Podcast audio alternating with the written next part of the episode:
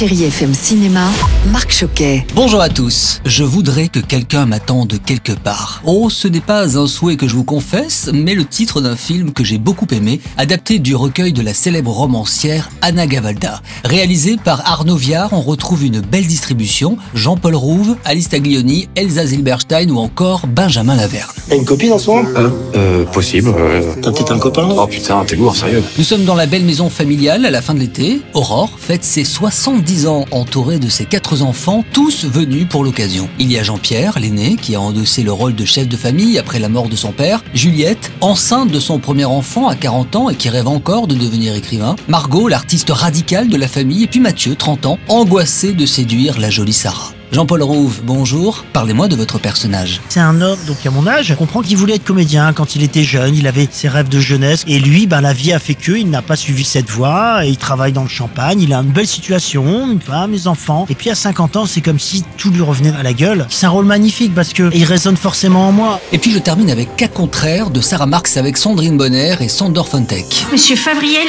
Ulysse, demande de liberté sous contrainte. Madame le procureur, pouvez-vous lire le dossier, s'il vous plaît? L'histoire, c'est Ulysse, 25 ans, il sort de prison et il doit gérer sa réinsertion et la prise en charge de sa mère malade. Sans aide sociale, il lui faut gagner de l'argent et très très vite. Avec son ami David, ils mettent donc en place un plan, mais rien ne se passe comme prévu. Une belle surprise pour ce début d'année. Restez fidèles à la plus belle musique sur Chéri FM, à Richard Filter, ça va de soi, et bon ciné à tous. Retrouvez toute l'actualité du cinéma sur chérifm.fr.